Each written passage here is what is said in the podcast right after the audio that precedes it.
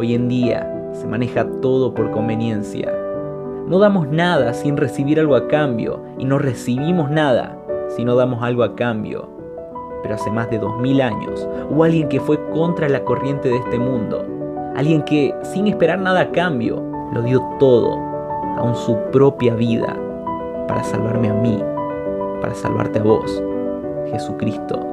Esa salvación fue por gracia y es bueno para nosotros cada día recordarlo.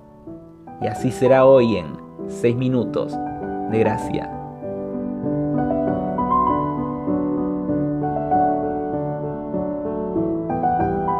Durante muchos años me escuchó hablar de la gracia de Dios. Claro que sí. Si hacemos una lectura cuidadosa de todo el Nuevo Testamento, encontramos la gracia de Dios. Pero es más, si vamos al Antiguo Testamento encontramos la gracia de Dios, porque Dios es el Dios de toda gracia. ¿Qué tal? ¿Cómo está? Mi nombre es Raúl Perazo, no sé si es la primera vez que nos está viendo, pero como ministerio y personalmente queremos compartir la gracia de Dios.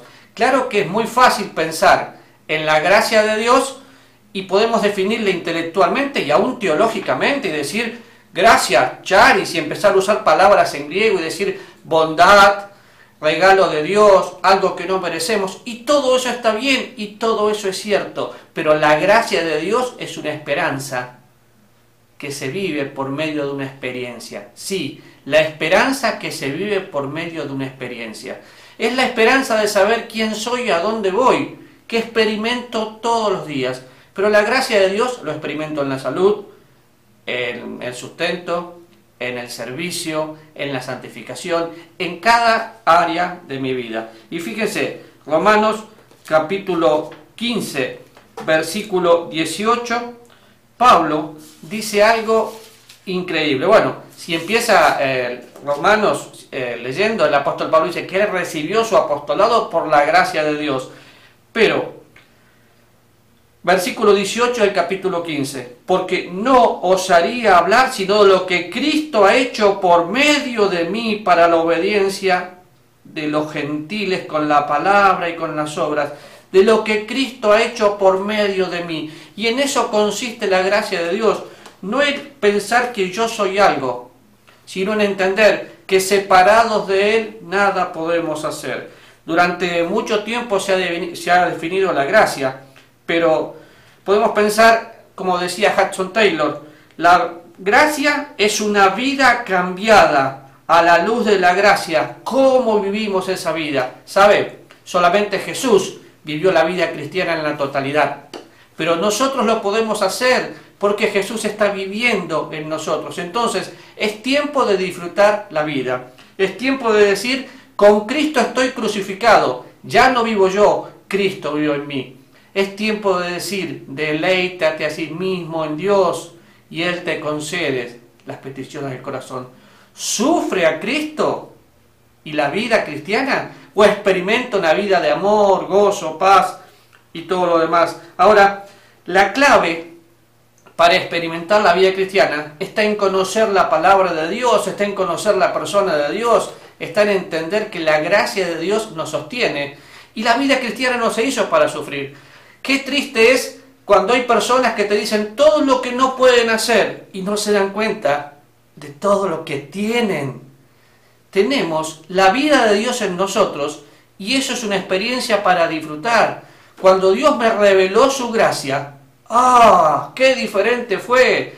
Porque en serio, de todo corazón, dejé de servir forzado y de vivir forzado para vivir en libertad. Y libertad, como le dije el otro día, es responsabilidad y es hacer lo que Dios haría. Ahora voy mirando la Biblia y pensando, bueno, la, la gracia de Dios es activa o pasiva. No, es pacífica y muy activa. ¿Por qué? Porque cuando entiendo la gracia no voy a discutir por nada que sea vano y voy a entender que puedo convivir con las diferencias.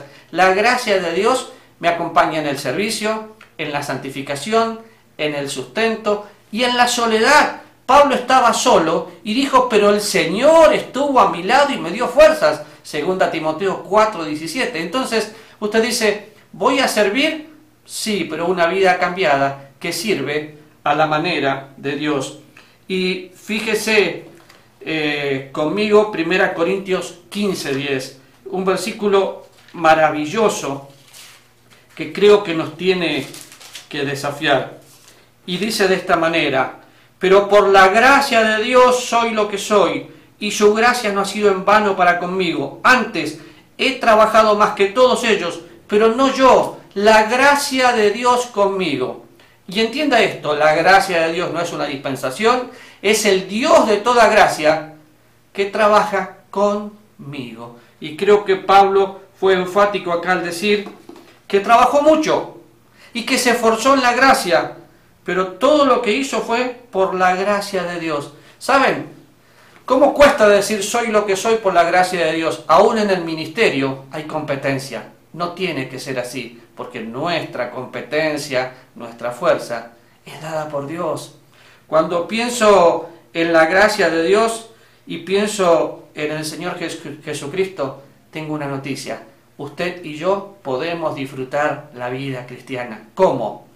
En intimidad con Dios, identificándome con Dios y sacando de nuestra vida todo lo que es legalismo. Deje de pensar en lo que no puede y empiece a pensar en disfrutar la vida de Dios en usted. El Dios de toda gracia es mi Dios y quiere ser su Dios. Dígale, Señor, quiero conocerte, porque la vida cristiana es conocer al autor de la vida. Disfrute a Dios